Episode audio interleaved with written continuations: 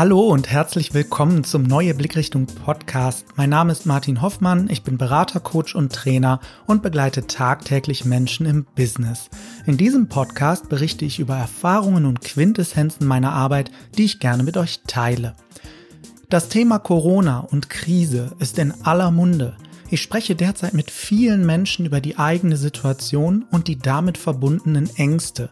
Was ich spannend finde, ist, wie die Menschen mit der Krise umgehen und wie verschieden die Annahmen für die Zukunft sind. Mir hilft die Lösungsorientierung, um mich zuversichtlich durch die Krise zu navigieren. Und darüber möchte ich in dieser Episode berichten.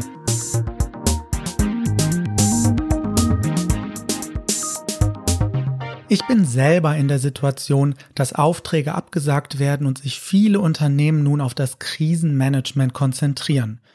Die Unternehmen reagieren ihrerseits auf die Marktsituation.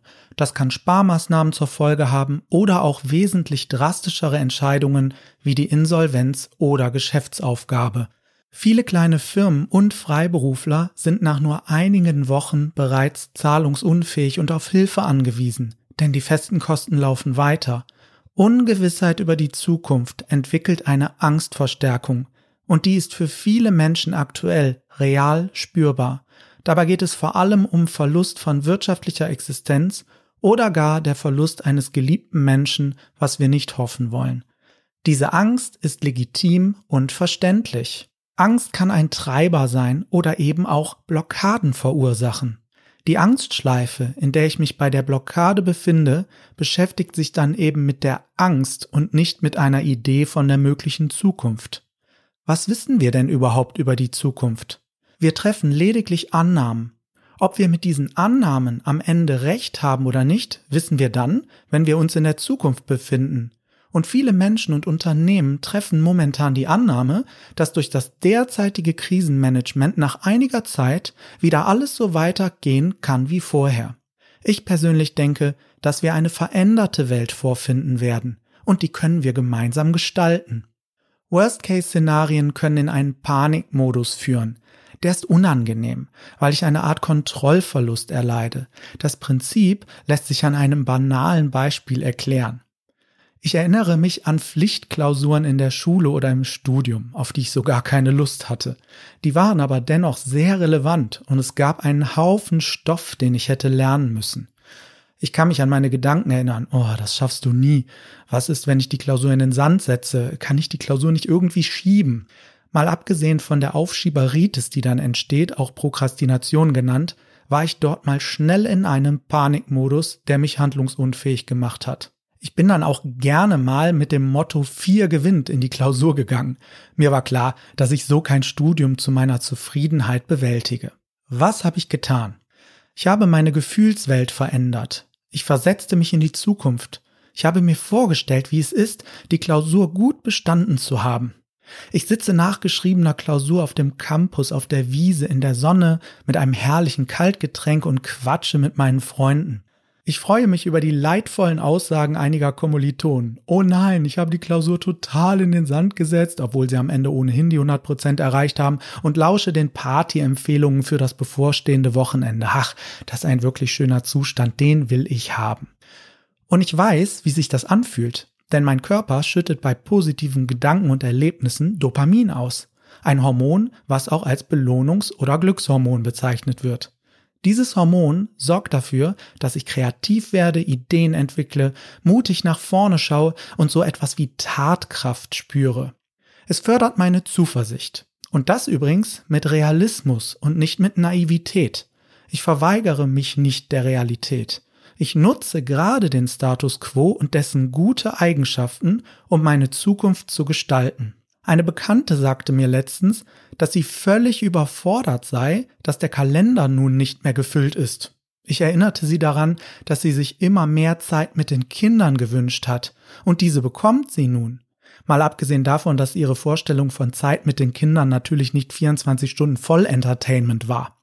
Dennoch wurde ihr schnell klar, dass dies für sie ein Geschenk ist, was es anzunehmen gilt. Sie befindet sich also gerade in einer Zukunft, die das Bedürfnis der Nähe zu den Kindern, was aus der Vergangenheit kommt, abbildet, obwohl wir in einer Krise sind. Crazy. Und wie komme ich jetzt in die Zuversicht? Hier meine drei Ideen. Erstens, Zukunft denken. Ich stelle mir vor, wie es ist, wenn ich den Zustand erreicht habe. Der Zustand ist einfach gerade da. Im Coaching benutze ich hier gerne die Wunderfrage. Stell dir vor, heute Nacht ist ein Wunder passiert, einfach so. Der Zustand, den du willst, ist da, hier und jetzt. Woran merkst du, dass das Wunder passiert ist? Am Beispiel der Klausur sitze ich gerade auf dem Campus in der Sonne, wie gerade beschrieben. Ein Team in einer Firma kann ebenso Zukunft denken. Aussagen könnten sein, wir nutzen im Hier und Jetzt Homeoffice und Remote sinnvoll und haben eine erhöhte Flexibilität. Wir haben Zeit, unsere Kinder zu betreuen. Wir sind mit unseren Kunden in virtuellem Austausch. Wir haben einige Produkte digitalisiert und dadurch eine höhere Reichweite. Wir haben uns von der Präsenzkultur verabschiedet und sparen an der Miete für Räume. Am privaten Beispiel könnte ich Aussagen entwickeln wie wir wertschätzen die Zeit, die wir miteinander haben, mit den Kindern. Wir freuen uns über regelmäßige Spaziergänge, die wir in der Krise für uns neu entdeckt haben. Wir spielen miteinander, wir haben weniger Ausgaben im Monat, weil wir andere Prioritäten haben. Ihr seht, da sind der Kreativität keine Grenzen gesetzt. Ich kann mich wirklich in einem Zukunftsszenario bewegen. Was wichtig ist, ist jetzt zu schauen, was im Hier und Jetzt stattfindet. Also Punkt zwei: Ressourcen sichtbar machen. Kommen wir ins Hier und Jetzt. Den nötigen Antrieb, um mich auf den Weg in die Zukunft zu machen, hole ich aus der Vergangenheit und dem Hier und Jetzt. Ja, richtig gehört. Ich führe mir vor Augen, wie ich an den Punkt gekommen bin, an dem ich gerade stehe. Warum tue ich das? Bloß weil ich in einer Krise stecke, habe ich nicht meine Fähigkeiten verloren. Denn ich habe sehr vieles richtig gemacht in der Vergangenheit und ich kann viel. Und die Corona-Krise ist ja nicht persönlich verursacht, sie ist einfach da. Ich stelle mir also folgende Fragen. Wie habe ich es geschafft, bis hierhin zu kommen? Welche Fähigkeiten, Stärken und Qualitäten besitze ich? Was kann ich gut? Was hat gut funktioniert bisher? Was habe ich drauf? In meinem Klausurbeispiel könnten da Attribute fallen wie ich bin ehrgeizig, mutig, neugierig, interessiert, selbstbewusst und so weiter und so fort. Beim Team kommen ebenfalls Eigenschaften hervor, die sowohl persönlicher als auch fachlicher Natur sind, also ein Pool etlicher Skills, die ich zur Verfügung habe. In der Familie können es ganz pragmatische Dinge sein, wie gemeinsame Regeln, die gut funktionieren, Umgangsformen, Absprachen, Humor, Spaß, Freude und so weiter und so fort. So, und ihr merkt schon, ich beschäftige mich gerade explizit mit meinen Stärken, spüre also, was ich kann. Dopamin lässt grüßen. Und das ist mein Antrieb, um nun zu Punkt 3 zu kommen, Pläne schmieden und anfangen. Werden wir nun pragmatisch. Was kann ich jetzt tun und veranlassen, was auf meine Zukunftsidee einzahlt? Was ist realistisch machbar? Was probiere ich aus? Im Klausurbeispiel war das ganz klar, einen Zeitplan aufstellen und lernen, Prioritäten bei Themen setzen, Dinge bewusst auch nicht lernen. Das Team kann nun Brainstormings machen und neue Produkte entwickeln. Die Zeit, die momentan durch die Auftragsflaute entsteht, als Investition in die Zukunft begreifen. Sinnvolle Ausgaben generieren, die auf die Vision einzahlen, zum Beispiel in externe Begleitung. Hier bedeutet Verlust also am Ende Gewinn. Die Familie setzt Prioritäten und fokussiert sich darauf. Alle Mitglieder äußern ihre Bedürfnisse und gemeinsam wird ein Wochenplan erstellt. Und es wird das beibehalten, was Spaß gemacht hat. Mein Fazit für mehr Zuversicht. Erstens, Zukunft denken. Zweitens, Ressourcen sichtbar machen. Und drittens, Pläne schmieden und anfangen. Mit dieser Methode habe ich die Möglichkeit, meine Zuversicht zu erhöhen und ins Handeln zu kommen. Und dazu gehört auch, dass Dinge mal nicht funktionieren und ich gewohntes loslassen kann.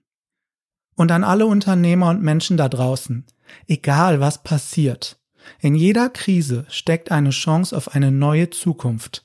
Bleibt gesund, tatkräftig und zuversichtlich.